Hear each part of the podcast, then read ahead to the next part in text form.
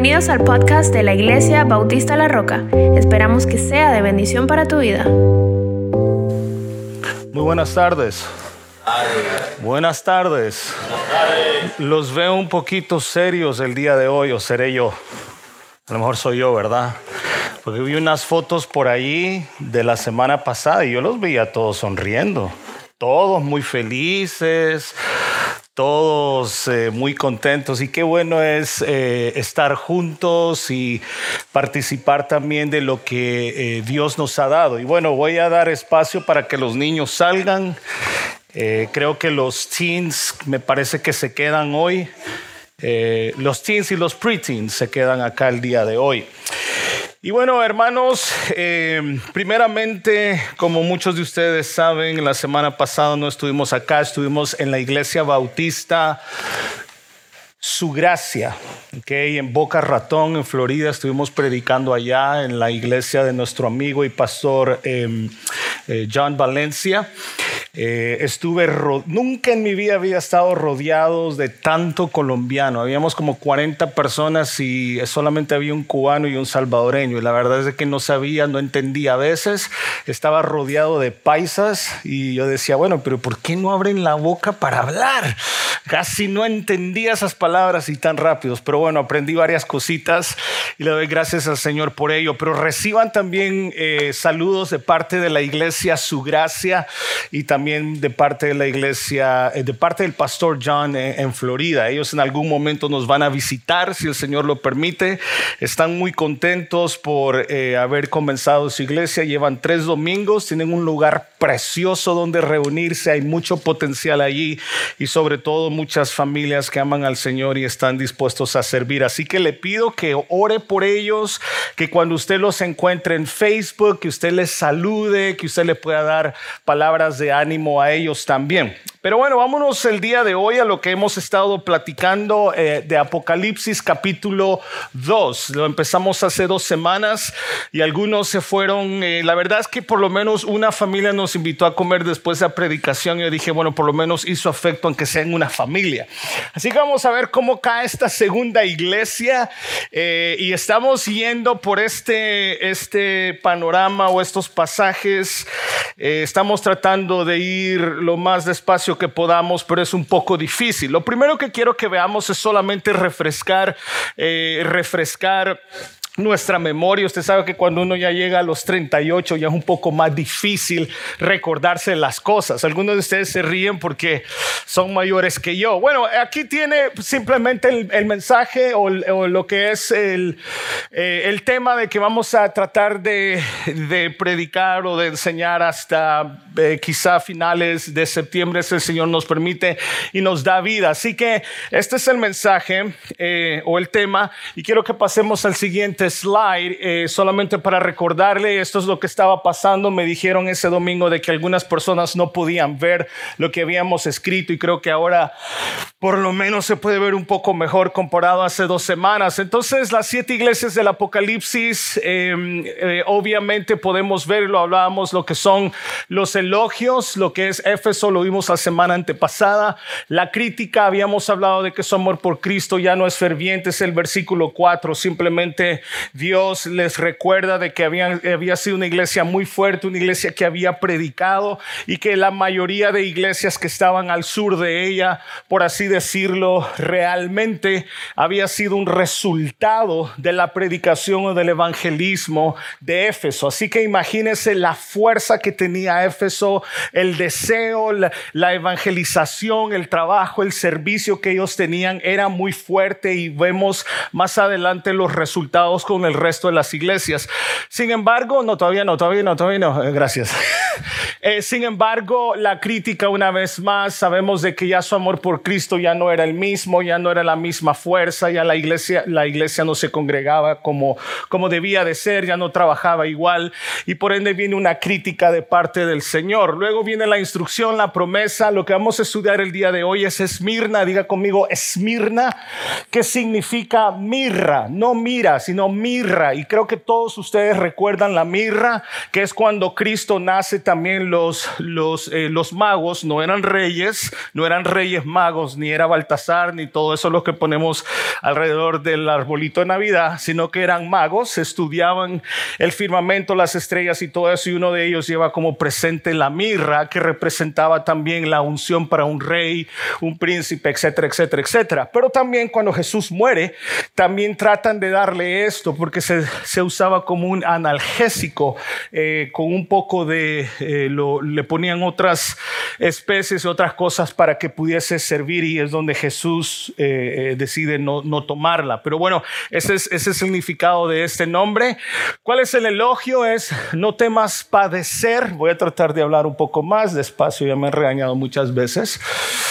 Lo segundo, la crítica es de que no hay ninguna. Y uff, esa iglesia es una iglesia que cualquier pastor quisiese tener, porque no hay ninguna crítica, no hay ningún problema que el Señor encuentra en esta iglesia. Sin embargo, siempre hay una instrucción y es que sé fiel hasta la muerte. Hay muchas personas que este pasaje lo toman o, o esta expresión la toman de seguir fiel hasta que el Señor me lleve. Y realmente ese no es lo que la Biblia quiere decir, sino lo que quiere decir es sé fiel, aunque en momentos de tu vida te enfrentes a la muerte. Eso es lo que está tratando de decir. Es fácil ser fiel, entre comillas, ser fiel al Señor hasta la muerte cuando no tenemos problemas o no tenemos pruebas. Pero ¿qué tal esta iglesia que sufrió ciertas cosas que vamos a estudiar el día de hoy? ¿Cuál es la promesa? La corona de la vida. Y cuando hablamos de la corona, no es esa corona la que nosotros estamos acostumbrados a ver, sino que era tipo de corona. Luego, eh, Pérgamo, eh, lo encontramos el 2 del 12 al 17, es mantén la fe en Cristo, es el elogio, es una iglesia que reconocía la importancia de la fe y donde la depositaba. ¿Cuál era la crítica? Es de que toleraba las inmoralidades, la idolatría y las herejías. Luego, ¿cuál es la instrucción? Arrepiéntete.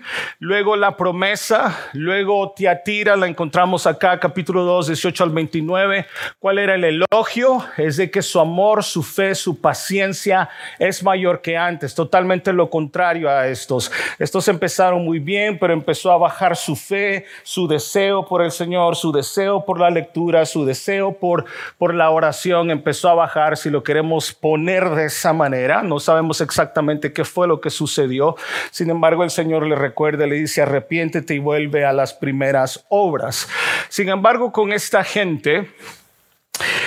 eh, eh, su amor, su fe, su paciencia es mayor que antes. Empezaron acá y empezaron a subir. Sin embargo, tenían un grave problema. ¿Y cuál era? Es de que ellos toleraban. Y en algún momento, cuando lleguemos a estudiar esto, vamos a, definir qué es tolerar, porque la iglesia ha llegado a creer de que hay ciertas cosas que debemos de tolerar por amor.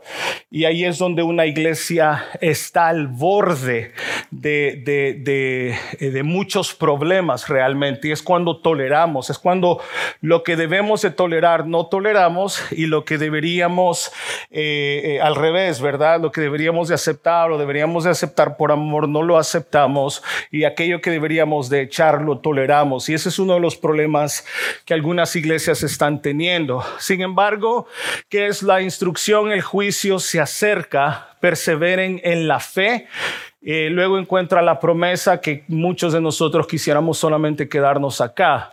Luego viene Sardis 3 del 1 al 6. Si quiere leer este pasaje en su casa, por favor, hágalo, ya que el día miércoles hubieron algunas preguntas eh, acerca de esta expresión. El elogio es que algunos han mantenido la fe. Imagínense que una iglesia tiene 500 miembros, tiene 500 asistentes, pero digamos que solamente 100 de ellos son fieles. ¿Cuál era el problema realmente o la crítica de parte del Señor? Es que era una iglesia muerta. Y esto es algo que a muchos de nosotros nos cuesta aceptar o simplemente nos cuesta procesar, porque decimos, si es la iglesia, la iglesia tiene que estar viva. No necesariamente. Podemos estar aquí, pero estamos muertos. Podemos estar aquí, pero realmente somos unos zombies, ya que hay cosas que tienen que brotar en nosotros, porque el Espíritu Santo que mora en nosotros es el que realmente eh, produce el fruto en nosotros. Pero ya llegaremos a ese tema. Eh, ¿Cuál es la instrucción? Arrepiéntete y fortalece lo que queda. ¿Qué es lo que le está diciendo? Oye, pastor, al ángel de la iglesia, agárrate el grupito de aquellos fieles. Tú sabes quiénes son los fieles. Agarra ese grupito y asegúrate que se mantengan fieles, que mantengan la fe. Aquellos que no, Sigue orando por ellos, ya que yo en este momento les estoy diciendo eh, realmente que se arrepientan. Arrepiéntete y fortalece lo que queda. Qué triste.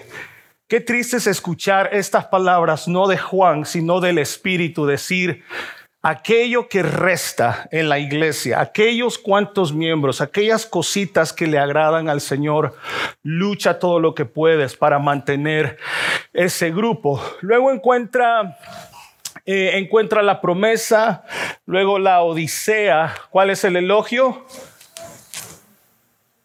Ninguno. ¿Cuál es la crítica? Era indiferente. ¿Cómo es posible que una iglesia realmente no tenga nada bueno y aparte de eso la crítica es que sea indiferente? ¿Sabe lo que es ser indiferente a las cosas de Dios? Ser indiferente a las cosas de Dios es, me da lo mismo si predican hoy o no, me da lo mismo lo que prediquen mañana o no, me da lo mismo ir a cualquier iglesia total, tiene una cruz, me da lo mismo lo que diga el pastor, me da lo mismo lo que diga la palabra de Dios, total, no hace ningún efecto en mí. Y ese es algo no solamente preocupante que puede ser indiferente, sino que me puede llevar a este punto si me está causando, si yo soy indiferente a las cosas de Dios o a la palabra de Dios y no me lleva a un cambio, pues no solamente estamos siendo indiferentes, sino que estamos muertos. ¿Ok? Para eso, pues si usted quiere saber si está muerto o vivo, pues venga los miércoles a las 7 que estamos estudiando Primera de Juan y entonces estamos identificando lo que nosotros deberíamos de tener. Ese pequeño comercial. ¿Cuál es la instrucción? Sé que celoso y arrepiéntete. En todos estos, mi querido hermano, encontramos la gracia de Dios. Porque usted dirá, bueno, ¿dónde veo la gracia de Dios y todo el tiempo veo a un Dios castigando? No es cierto. Simplemente porque cuando Dios le da un tiempo a la iglesia y le dice, arrepiéntete, si no te arrepientes, entonces yo haré. Hay un espacio, hay un tiempo en donde Dios le está dando la oportunidad a la iglesia, a usted de arrepentirse y volver a lo que antes usted tenía con el Señor, si es que hubo. Entonces, eh, encontramos aquí la promesa y esto es un poquito más de lo que vamos a estar estudiando apenas, apenas vamos por Esmirna. Sigamos a siguiente, al siguiente cuadro, por favor. Y bueno, solamente eh, quería darles una idea. Mis hijas siempre me preguntan los domingos que estamos eh, estudiando y quise enseñarles esto a ellas ya para que tengamos una idea, porque muchas de las personas creen que la Biblia simplemente es una historia y ya, y realmente no es un algo leve que nosotros debemos de simplemente pensar muchas veces, sino de que esto realmente ocurrió. Vea dónde se encontraban las siete iglesias, eso es lo que es Turquía. Ok, aquí está Italia, de donde yo soy. Eh, aquí está Francia. Aquí está Francia. Aquí está España, Portugal, África, Irak, etcétera, etcétera. So, todo esto y por acá usted va a ver, gracias a Dios que no hay gatos aquí, pero por aquí usted va a encontrar la isla de Patmos, que es donde Juan se encontraba en ese momento y donde él escribió. Así que sigamos al otro slide. Ah, dale. Lo que quiero que recuerde usted y que usted pueda subrayar es Apocalipsis 1.3. Feliz el que lee, feliz los que oyen las palabras de esta profecía, felices los que qué los que guardan las cosas que en ellas están escritas, porque el tiempo está cerca. Mi hermano querido, el día de hoy usted es feliz si usted lee, si usted oye, pero si usted también guarda, usted practica las palabras de estas profecías o de esta profecía. Sigamos a lo siguiente, por favor. La presentación, la, presentación del versículo 4 al 8, la gloria de Cristo como un contraste de quién es la iglesia o quién soy yo y Cristo. Sigamos al punto 3, esto lo hablamos la semana pasada. Eh, solamente como una observación de, la importancia de este mensaje para la iglesia. Déjeme decirle que después de Apocalipsis, después del capítulo 3 en adelante, donde terminan el mensaje para la séptima iglesia, ya no hay más cartas. Ya no hay más, ya Dios ya, ya no habló más. A partir de ese capítulo ya no hay instrucciones, ya no hay otras cartas para la iglesia. Ya Pablo habló, ya eh, Pablo hizo lo que tenía que hacer, ya pasamos por los evangelios, ya no hay nada más después de eso.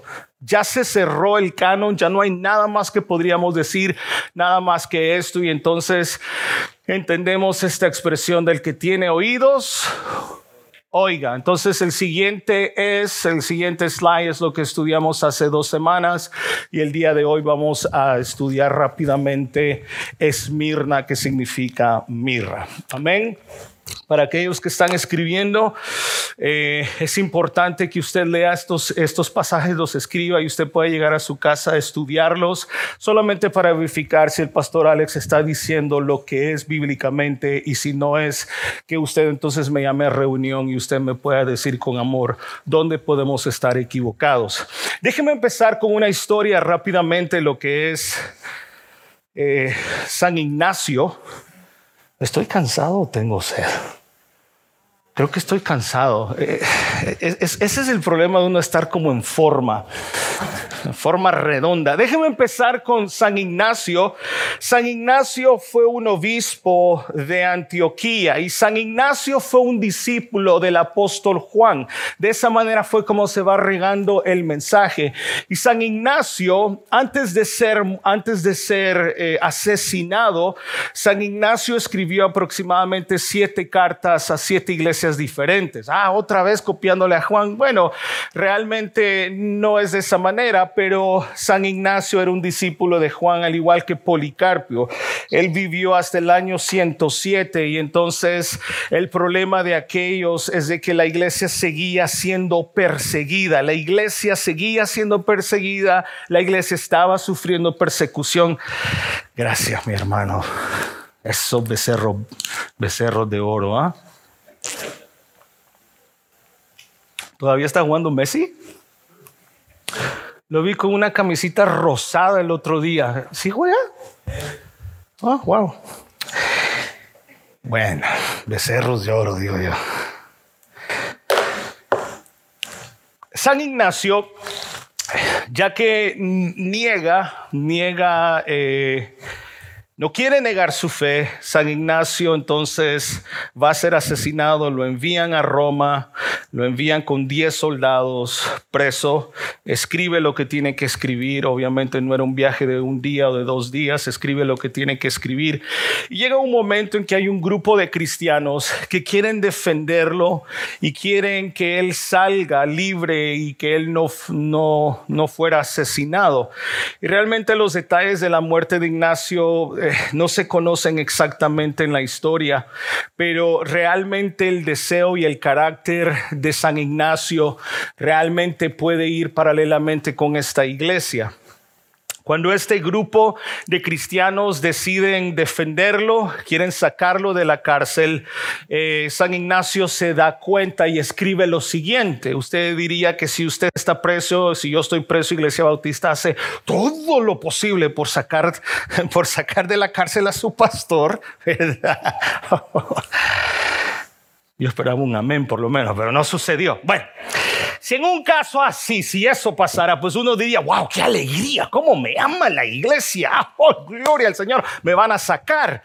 No, no, no, el deseo de San Ignacio y, y, la actitud de San Ignacio fue diferente. Déjeme leerle exactamente como la historia dice. San Ignacio dijo lo siguiente a estos cristianos, temo vuestra bondad que puede hacerme daño, pues vosotros podéis hacer con facilidad lo que proyectáis pero si vosotros no prestáis atención a lo que os pido, me será muy difícil a mí alcanzar a Dios.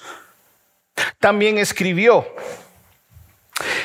para que no solo me llame cristiano, sino que también me comporte como tal mi amor está crucificado, no me gusta ya la comida corruptible, sino que quiero el pan de Dios, que es la carne de Jesucristo, y su sangre quiero beber, que es bebida imperecedera. Porque cuando yo sufra, seré libre en Jesucristo y con Él resucitaré en libertad. Soy trigo de Dios y los dientes de las fieras han de molerme para que pueda ser ofrecido como limpio pan de Cristo. Luego dice, si nada deseéis acerca de mí, yo vendré a ser palabra de Dios. Pero si os dejáis convencer por el amor que tenéis hacia mi carne, volveré a ser una simple voz humana. Así veía su muerte aquel hombre que marchaba gozoso hacia los feroces leones en el Coliseo romano. Sin embargo, la historia dice que Ignacio de Antioquia fue quemado a los 86 años porque se negó a blasfemar a Cristo. Realmente aún como creyente me cuesta no solamente aceptar, sino también procesar cómo alguien está dispuesto a ser quemado, cómo alguien puede ser o estar dispuesto a ser despedazado por un ser que aún no hemos visto, por un ser que aún no podemos palpar, por aquella historia que papá me contó alguna vez. ¿Ha visto usted alguna vez a Cristo? ¿Ha visto usted alguna vez a Dios? Bueno, los teólogos dirán, bueno, mire las estrellas usted puede ver a Dios, etcétera, y yari, yara. Pero mi pregunta del día de hoy es, ¿cómo una persona y así miles de cristianos estuvieron dispuestos gozosamente a dar su vida por Cristo? Déjeme decirle que en este pasaje hay aproximadamente se cuentan que hubo aproximadamente 10 persecuciones de parte de Roma hacia los cristianos y Esmirna sufrió dos persecuciones muy grandes, que en la primera persecución murieron cerca de 1500 cristianos y en la segunda murieron cerca de 800 cristianos. Es más, la historia de Esmirna dice que muchos de ellos eran desalojados de sus casas y ellos tenían tierra, simplemente les quitaron quitaban la tierra y le decían, oye, ¿puedes tú adorar al, a Roma? ¿Puedes tú? En aquel tiempo había otra religión aparte de la judía. Estaba la religión de que el emperador quería ser adorado y mandaba hacer muchas estatuas y las ponía por toda, todo, toda la ciudad y entonces todos tenían que adorar al emperador.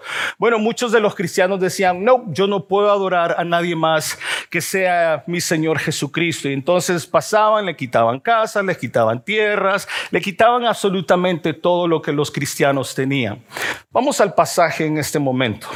Capítulo 2 de Apocalipsis. Y vamos a Esmirna, del versículo 8 simplemente hasta el 11. Fíjense bien lo que dice. Y escribe al ángel de la iglesia en Esmirna, el primero y el postrero, el que estuvo muerto y vivió, dice esto. Yo ¿Qué dice? ¿Yo qué? Fíjese bien y empecemos con esta parte de yo conozco. ¿Conoce Dios todo? Claro que sí. ¿Conoce Dios lo que, lo que pasó, lo que está pasando y lo que pasará? Claro que sí. Y eso es una clave que a nosotros nos debería hacer temblar o debería eh, eh, de hacernos sentir muy bien. Fíjese lo que le dice el Señor a esta iglesia. Yo conozco tus obras y tu tribulación y tu pobreza. Tres cosas. Obras, tribulación y pobreza. Y entre paréntesis hay algo que me llama la atención que dice, pero tú eres rico. Y la blasfemia de los que se dicen ser judíos y no lo son, sino sinagoga de Satanás. No temas en nada lo que vas a padecer. Uf, qué bueno, versículo 10. ya, no tengo que tener miedo. He aquí, el diablo echará a algunos de vosotros en la cárcel. Qué bonito, no tengas miedo, pero después añade otra tribulación o otra, otra preocupación. Por diez días, sé fiel hasta la muerte y yo te daré la corona de la vida. El que tiene oído, oiga lo que el Espíritu dice a las iglesias. El que venciere no sufrirá daño de la segunda muerte. Cuando usted lee la palabra tribulación, hay varias cosas que se nos vienen a la mente.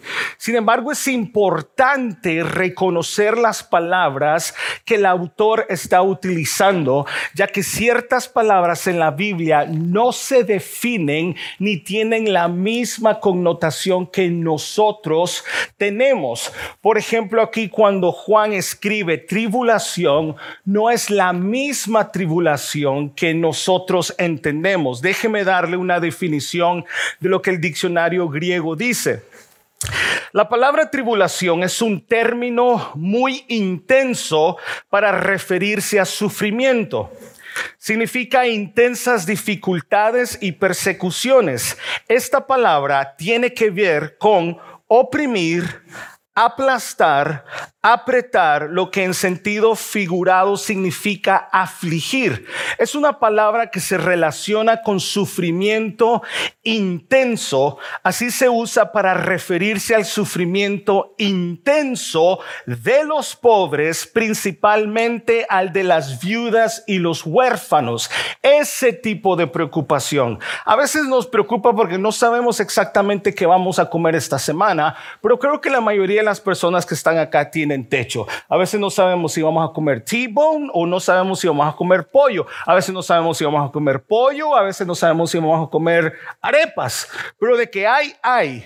Lo que empieza a decir aquí Juan es que Dios conoce la tribulación de esta gente. Y le sigo leyendo la, la, definición. Dice, se aplica también, esta palabra se aplica también a una gran calamidad producida por el hambre, quizá algunos de nosotros estamos allí hoy, e incluso, e incluso se usa para los dolores de parto. Eso es algo a lo que yo no puedo yo no soy testigo, no sé. Vi a la señora cómo sufría y uno se siente culpable. Pero hermanas, ustedes saben qué tipo de tribulación es ese, ¿verdad? La pobreza. Dios dice, yo conozco tus obras, conozco tu tribulación y conozco tu pobreza. La palabra pobreza aquí no es simplemente la pobreza espiritual de esta iglesia, sino que esta iglesia literalmente era pobre no tenían, aún muchos de ellos no tenían, no podían cubrir sus necesidades básicas. Miren lo que dice.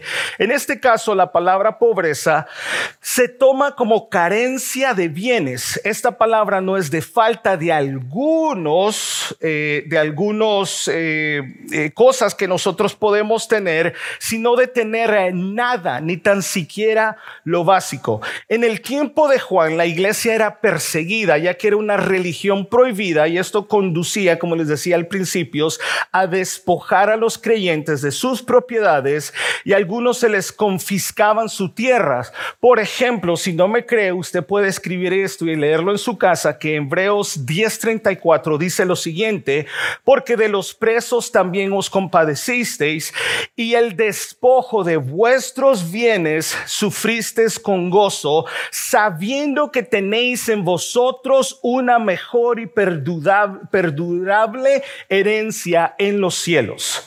Interesante. Ya no solamente me confunde el hecho de dar la vida por un ser que no hemos visto y que quizá ni conocemos, pero también ser pobre y aún ser fiel. Y ser fiel a tal punto de que Dios no tiene ninguna queja contra mí. La semana antepasada decíamos, oye, tú eres una buena iglesia, tú eres una iglesia fuerte, tienes proyecciones por todos lados, tienes un buen grupo de alabanza, tienes instrumentos carísimos, tienes una, eh, una membresía enorme, su pastor es precioso, es bonito, a pesar de ser un poquito gordito, pero la iglesia se mira muy bien y todo, oye, qué buena está la iglesia, pero tengo algo contra ti. se baja. En este caso, con Esmirna no es así, con Esmirna es, oye, yo conozco tus obras, yo sé la persecución que estás pasando en este momento, yo sé que en algún momento van a tocar la puerta, van a agarrar a tu marido, quizá a tus hijos y los van a despedazar en el coliseo. Si usted, aquellos que pueden viajar y que tienen el billuyo y que algunos de ustedes han ido a, Europa, se han tomado fotos en el Coliseo, ¿verdad? Y todos, eh, peace, peace. Bueno, atrás de usted es donde muchos cristianos murieron por la causa de Cristo. So, la próxima vez que usted vaya, siéntese y analice cuántos creyentes murieron por la causa de Cristo. No solamente eso, sino que también no habían arepas. ¿Cómo? El venezolano tiene que comer de arepas en la mañana o en el almuerzo o en la noche. Creo, creo, creo. Arepita, con huevito, con pollito, con aguacate, con quesito, con huevo, no sé. Pero imagínense no tener arepa. Eh, o sea, el fin del mundo. Es el fin del mundo. No tener nada básico, no tener nada que darle a sus hijos. No tener un algo que, poder, que poderle dar a sus hijos era preocupante. Pero ¿cómo es posible ser fiel al Señor en medio de esa dificultad? ¿Cómo es ser encima de eso gozoso cuando no hay casa, cuando te han despojado de tus bienes y cuando no puedes caminar así por así porque pronto te apresan y luego te van a despedazar? No me cabe en la cabeza cómo puede ser una iglesia tan pobre pasar esta tribulación y ser fiel no sé si me interesa estas pantallas o me interesa la fidelidad de una iglesia. No sé si me interesa un buen grupo de alabanza que suene perrón o una iglesia que sea fiel en medio de la dificultad. Ahora bien, es importante reconocer también que la persecución de esta gente no se debía a sus estupideces. No se debía a sus decisiones, no se debía al trabajo, se debía a la causa de Cristo y nada más. Ahora hay tres cosas que yo quiero que anote el día de hoy. Número uno, ¿qué debemos de reconocer? Número uno, cuando Dios dice, yo conozco. ¿Alguna vez, hermano, su esposa le ha dicho, yo te conozco, yo te conozco, yo sé lo que estabas haciendo, I know you? De verdad, a mí se me ponen las manos frías. Cuando la señora me dice, yo te conozco, o sea, yo, yo, yo, yo me quedo, yo no sé para dónde irme. Y qué hermoso es saber que Dios me conoce. Qué precioso es saber que Dios conoce cada esquina del corazón de una iglesia. Qué hermoso es pensar que el Todopoderoso le dice a Iglesia Bautista La Roca, yo te conozco conozco tus obras y sé qué haces cuando cierras la puerta. Pero como no hay ningún reproche aquí, le dice, yo conozco tus necesidades.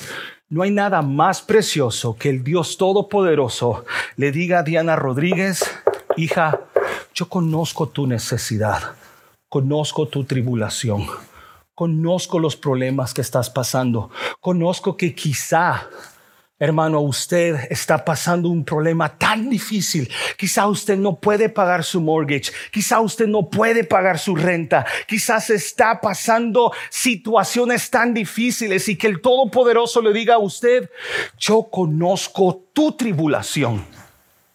Pero entre más te quiero atraer a mí, más corres de mí. ¿Ha conocido usted cristianos así que Dios dice, yo te ayudo? Y usted corre por el otro lado. Y qué hermoso es pensar aquí cuando Dios dice, uno, yo conozco tu situación o yo conozco tus necesidades, principalmente cuando los resultados han sido por mi nombre.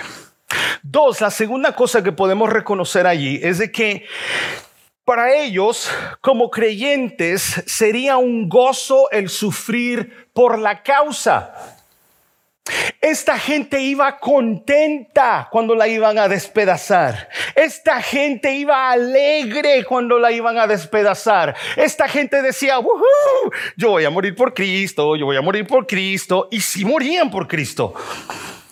Como algunos de ustedes saben, en mi país, yo fui el resultado también, no resultado, pero sí fui testigo de la guerra civil que mi país sufrió por 12 años.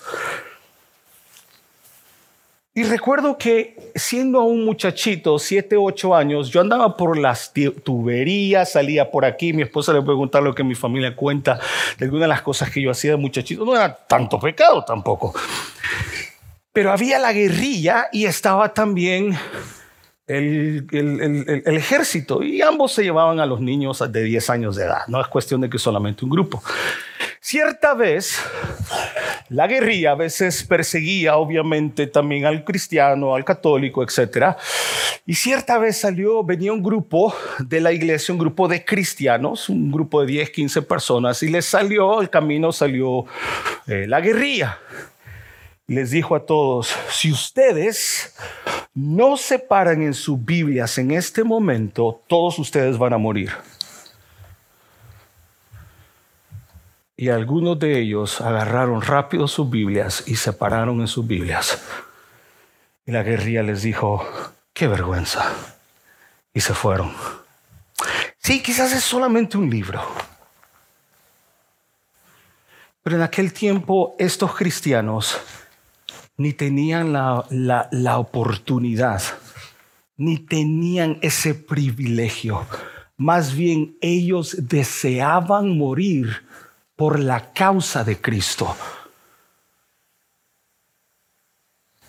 Discípulo dijo, ¿saben qué? Yo no soy digno de morir crucificado como mi maestro, crucifíquenme al revés.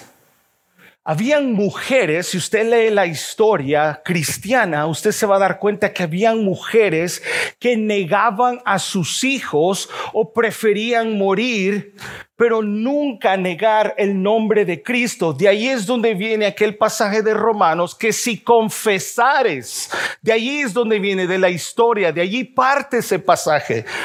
Pero mis queridos hermanos, aún no entiendo cómo hay personas dispuestos a entregar su vida por amor de alguien que aún no han visto, que aún no pueden tocar.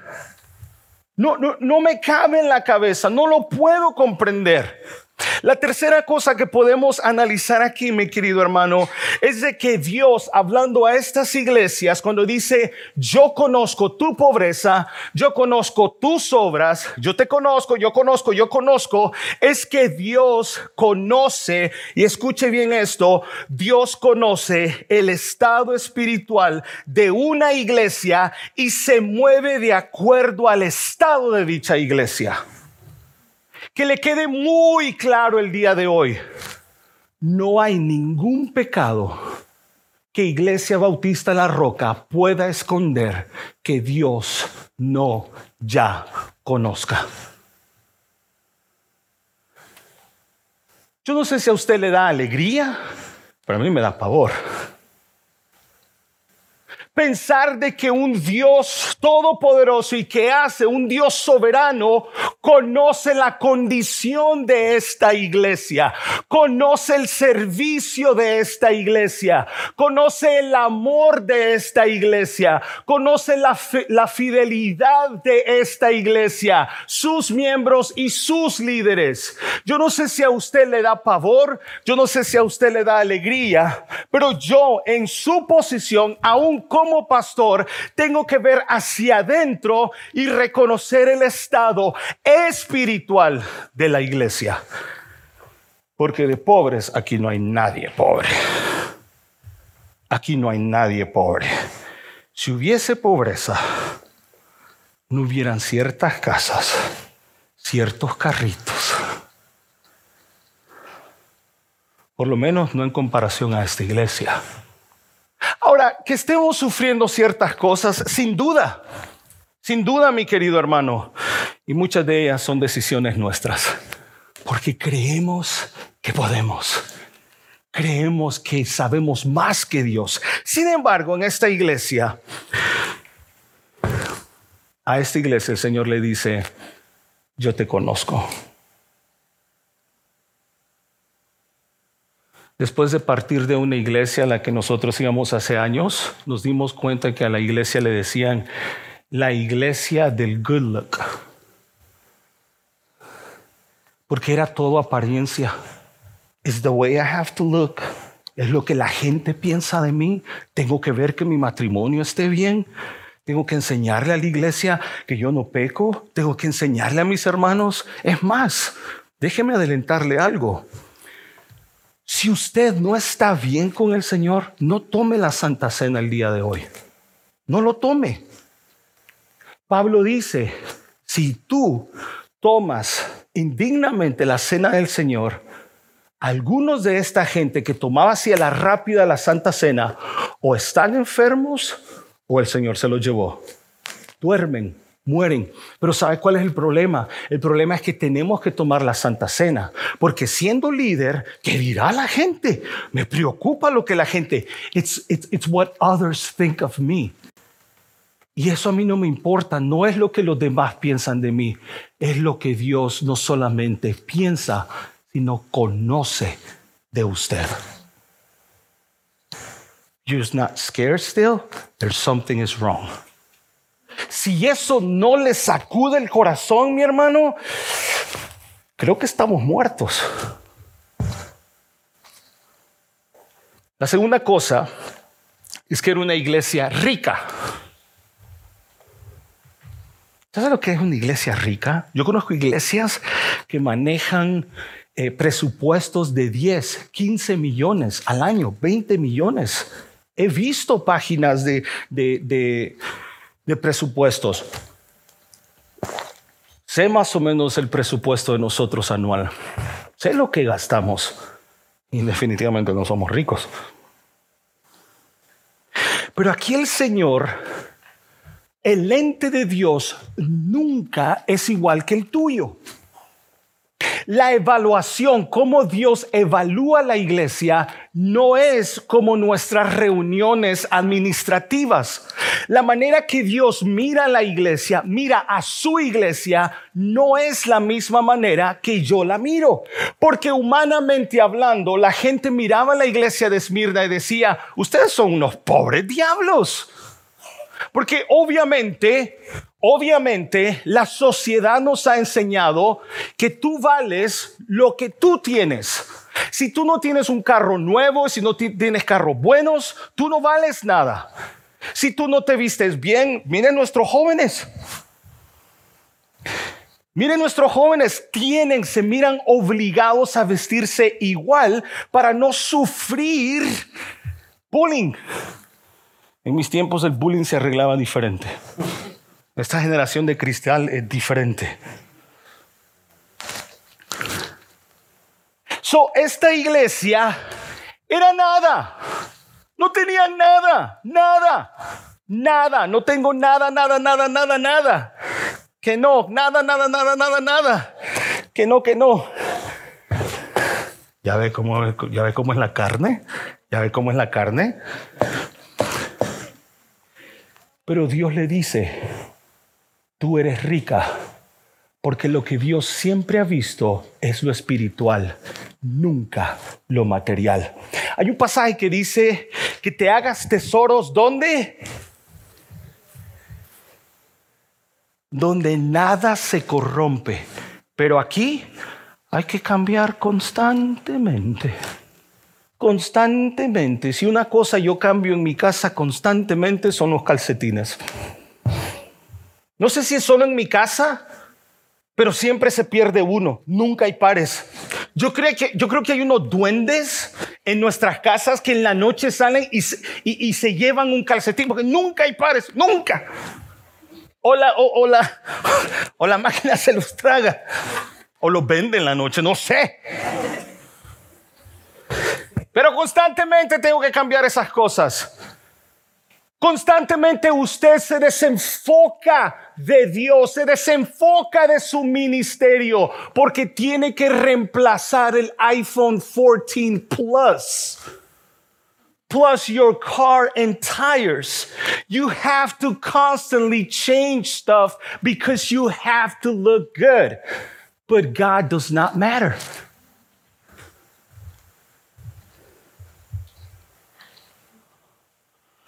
Dios le dice a esta iglesia, tú eres rica.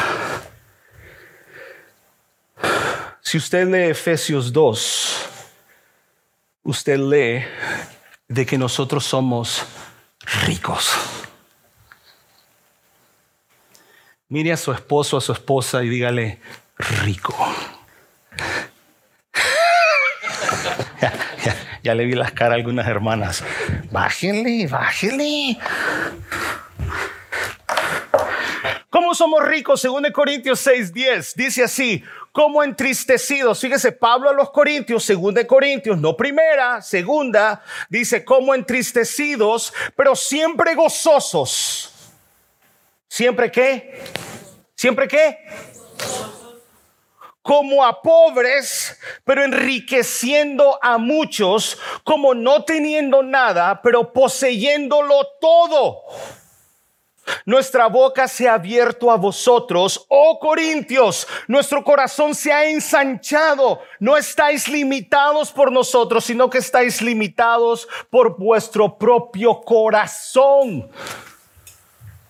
Cuando nosotros somos ricos, nosotros enriquecemos a otros. Cuando usted mira a una persona pobre, literalmente, que no tiene nada, pero gozoso, usted es enriquecido.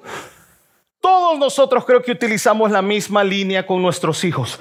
Mira, ya en El Salvador, mira, los niños con una latita son alegres y así juegan y bla, bla, bla. O solamente soy yo el que ocupo esa historia. Mira los niñitos guanaquitos con zapatos rotos y mira contentitos, todos sucios y llenos de parásitos, pero... Bueno, eso era antes porque ahora estamos empezando a ser una buena nación.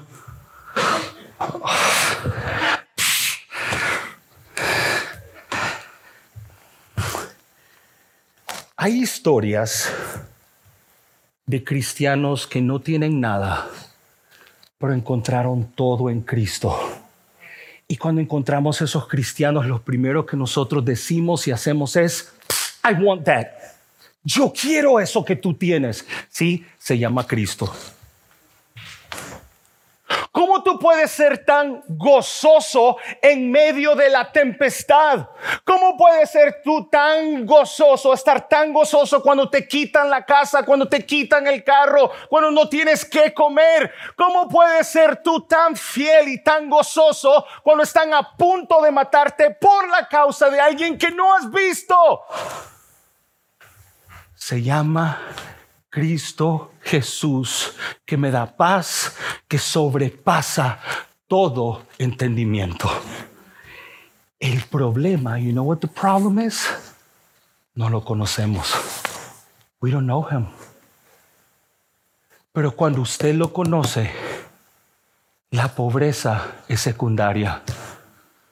Escuché algo el otro día Tú, hombre, trabajas 50 horas, 60 horas, te viniste a este país a romperte el lomo para que nada le falte a tus hijos. Pero al final del día les faltaste tú. He can have all the shoes he wants. He can have all the cars, all the houses. But at the end of the day, you are absent.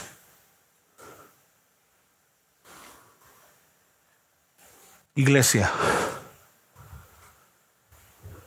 si el Señor hace un, un examen en este momento, si el Señor agarra el corazón de Iglesia Bautista La Roca, de la mejor iglesia de Raleigh,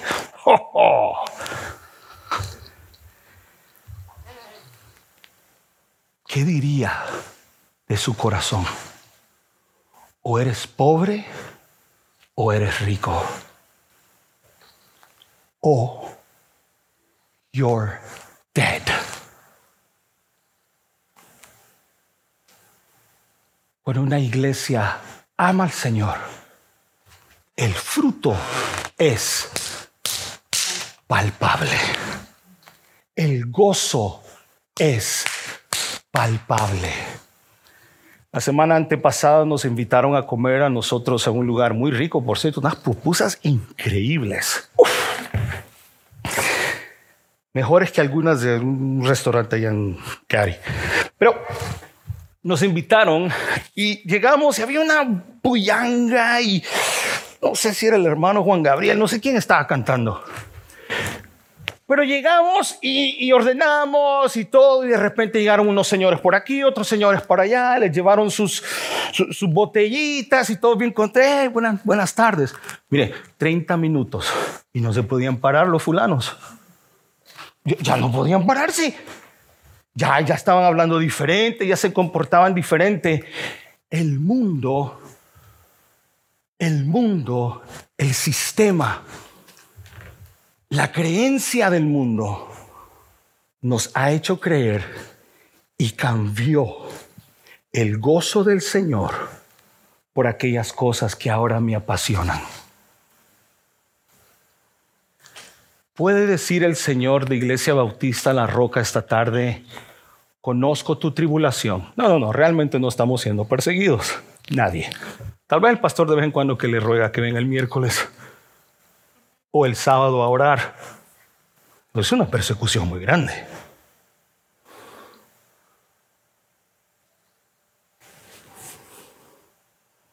Añade una aflicción más, versículo 9. Ya, ya voy terminando.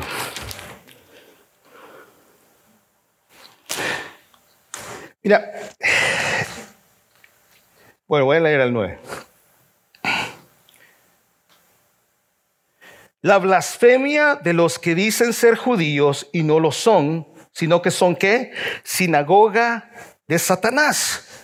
Ok, ahora no solamente soy pobre, ahora no solamente soy perseguido, ahora hay unos fulanos que dicen que son judíos o de la religión judía, pero no lo son ni tampoco ponen en práctica el amor y son los que están blasfemando en contra de nosotros. Son los que se, eh, eh, trataban de, de, en la sociedad de poner mal a la iglesia. Son los que se llenaban la boca a decir, miren lo que están haciendo estos. Es más, la historia dice que estas personas, los que creían que eran judíos y no lo eran, sino que sinagogas de Satanás, esta gente malinterpretaban la Biblia mal interpretaban, su hermenéutica no era tan bueno y decían que los cristianos eran caníbales. ¿Sabe por qué? Porque cuando comían la cena del Señor, decían, el cuerpo del Señor están comiendo y su sangre están tomando. So decían, miren, son caníbales. También los acusaban de ser ateos. Hoy en día ser ateo usted recibe un premio. Pero eran ateos, ¿por qué? Porque le decían, hey, tienes que adorar al emperador, tienes que rendirle culto al emperador. Ah, no. Mire, es ateo, preso, mátelo. Es más, habían algunos que decían, miren, los cristianos se casan entre familia porque se dan un besito. ¿Se acuerda del pasaje ósculo santo? Mire, mire, son pecadores, también iban presos. Y luego habían otros que decían, mire, los cristianos tienen un grave problema en la sociedad. Porque uno se convierte y el otro no dividen hogares. Oh, mi hermano, y había toda clase de chisme, toda clase de blasfemias en contra de los cristianos. Llegaba a Roma y decía, oiga, ustedes son los hermanitos que están casados, vamos preso y van a morir esta noche siendo candelas o siendo luces a la orilla de la calle en Roma. ¿No es suficiente la pobreza? ¿No es suficiente ser perseguido? Ahora nos tienen que, nos tienen, tienen que hablar mal de nosotros. ¿Por qué hablan mal de nosotros? Mi hermano, el pecado de maledicencia, perdón, es un pecado muy grave. Divide, duele. Sin embargo, mi querido hermano, quiero que escriba estos dos pasajes. Aparentemente todas estas tribulaciones y todos estos problemas que vemos aquí no se comparan todavía a los que su pastor ha pasado. Todavía no. Sin embargo, me llamaba la atención esto de blasfemar a la iglesia o blasfemar, perdón, al creyente. Me acordaba de estos dos pasajes que quiero que lo escribe, lo escriba. 1 Pedro 2, 12 dice, pórtense bien cuando estén con gente que no cree en Dios Así, aunque ahora esa gente hable mal de ustedes como si fueran unos malvados, luego verá el bien que ustedes hacen y alabará a Dios el día en que Él les pida cuentas a todos. ¿Han hablado mal de usted? Sí. Calle. ¿Seguirán hablando mal de usted por su fidelidad al Señor? Calle. Y el último pasaje de este punto, quiero que anote Mateo 5 del 11 al 12, porque estos cristianos entendían este aspecto y Jesús dice, bienaventurados sois, bienaventurados sois cuando por mi causa os vituperen y os persigan y digan toda clase de mal contra vosotros mintiendo gozaos y alegraos, porque vuestro galardón es grande en los cielos, porque así persiguieron a los profetas que fueron antes de vosotros. Deje que hablen. Deje que digan todo lo que tengan que decir de usted. Bienaventurados serán. Y por último, mi hermano, la exhortación en el versículo 10. Le dice, no temas. Y ese verbo se utiliza o se define hoy en día como algo muy presente. Mire, los hombres trataron de desviar a la iglesia y a su fe. El diablo utiliza tanta gente para desanimarlo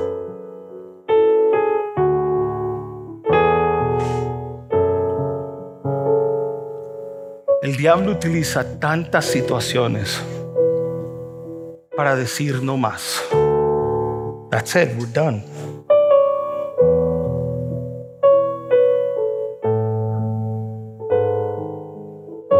El diablo utiliza, tiene tantos instrumentos, utilizó a estos hombres como para escribir una carta y decir, Iglesia Bautista La Roca, aquí está mi renuncia.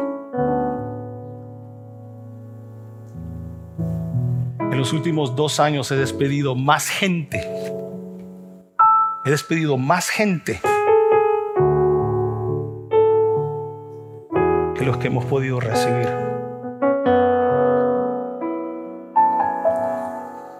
Y son situaciones que podríamos decir, Señor, aquí está mi renuncia.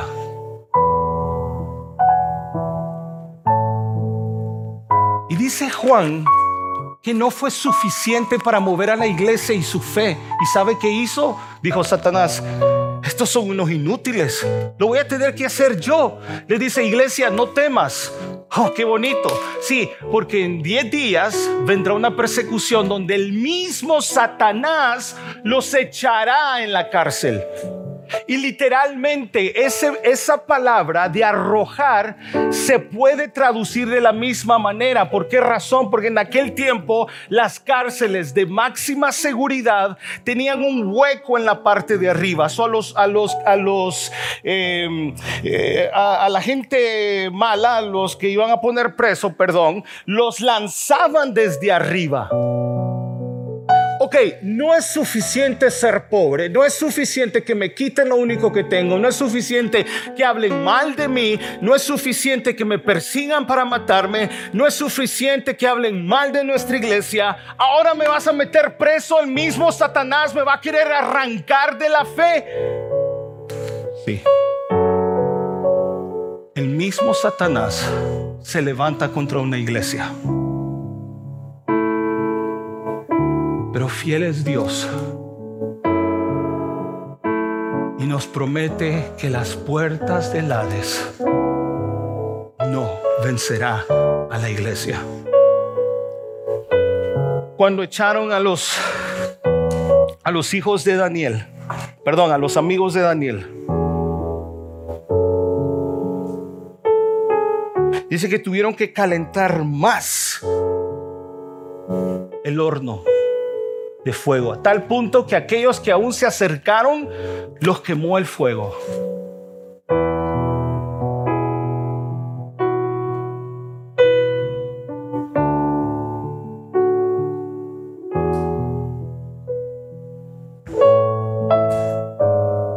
Lanzaron a tres.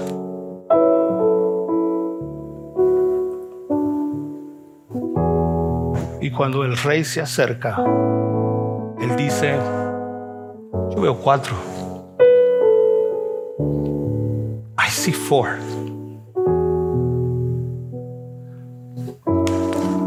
Esa iglesia tiene que aprender a ver cuatro y no tres. Daniel 3. El otro tiene un aspecto diferente. Brilla. El cuarto no lo conozco, pero brilla.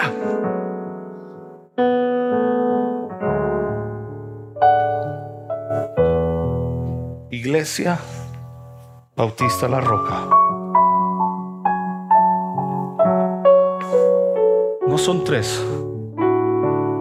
Hay un cuarto que ha prometido estar con nosotros hasta el fin del mundo. Hay un cuarto que no le afecta ni el frío, ni el fuego, ni el dinero. Ya que mi papá es rico, es dueño del oro y la plata. Soy hijo de papá. No me lo ha dado todo porque si me lo da todo, lo más seguro es que me pierda. Lo más seguro es que no me ha dado todo porque no fuera bueno para administrarlo. Porque ya no fuera el carrito que tuviera o que tengo. Pero la iglesia debe de aprender a ver un cuarto. Porque ese cuarto ha dicho, nunca te dejaré. Hermano Norberto leía ahorita mi pasaje favorito y decía, siempre te sustentaré con la diestra de mi justicia. Iglesia, no tema. Quizá vamos a ser testigos de la persecución creyente. Quizá me va a tener que ir a visitar a la cárcel en algún momento. Quizá no. Y ni me llama, mucho menos me va a ir a ver.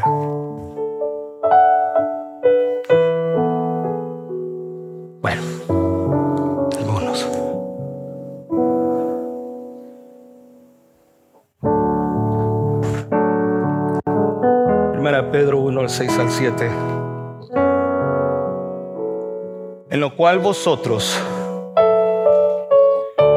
en lo cual vosotros os alegráis, aunque ahora por un poco de tiempo, si es necesario, tengáis que ser afligidos en diversas pruebas, para que sometida a prueba vuestra fe, mucho más preciosa que el oro, el cual, aunque perecedero, se pruebe con fuego, sea hallada en alabanza, gloria y honra cuando sea manifestado Jesucristo.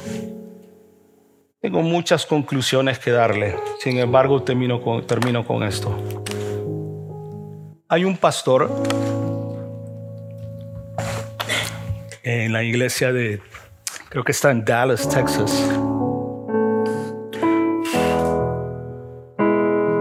Un pastor que hace poco tuvo un problema de caída.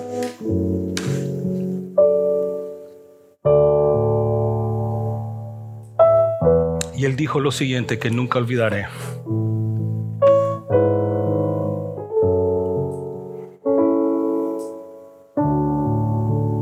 Las pruebas tienen el propósito de aquilatar la fe, o sea, de examinar y graduar los quilates del oro, las perlas o las piedras preciosas. La vida de fe es comparada a un metal precioso y se demuestra que es más valioso que el oro. Quiere decir que las pruebas nos llevan a purificar la fe, siendo mucho más preciosa que el oro y es purifica, purificado, perdón, por medio del fuego. ¿Qué prueba está pasando el día de hoy usted? ¿Se siente solo? ¿Se siente desanimado? Porque la iglesia no llenó sus expectativas, porque el pastor no le llamó, porque el pastor no está no, no, no está pendiente de usted. Está desanimado porque eh, su trabajo no es y no está produciendo como tenía que producir.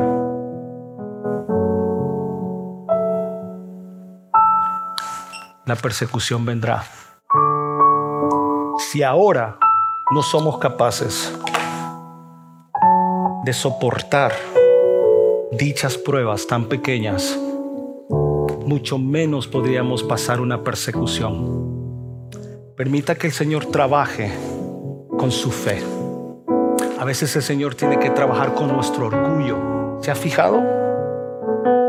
Y quitar y romper nuestro orgullo de tal manera que reconozcamos como esta iglesia a confiar rotundamente en el Dios de Isaac, de Jacob, el Dios de Abraham. ¿En quién confía usted? Padre, te damos las gracias.